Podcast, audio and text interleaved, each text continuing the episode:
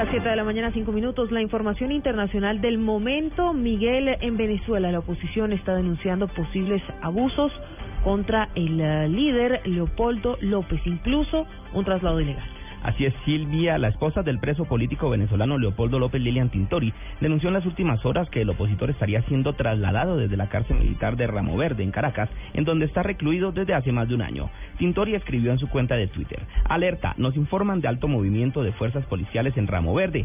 Tenemos, tememos por la integridad física de Leopoldo López y Daniel Ceballos. Tenemos, tememos que Leopoldo López y otros presos sean víctimas de un traslado o de una requisa violenta. Hay que recordar que Felipe González, el expresidente del español, viajará a Venezuela junto a otro grupo de líderes políticos a principios del mes de junio para participar como defensor en el próximo juicio de los venezolanos Leopoldo López y Antonio Ledesma.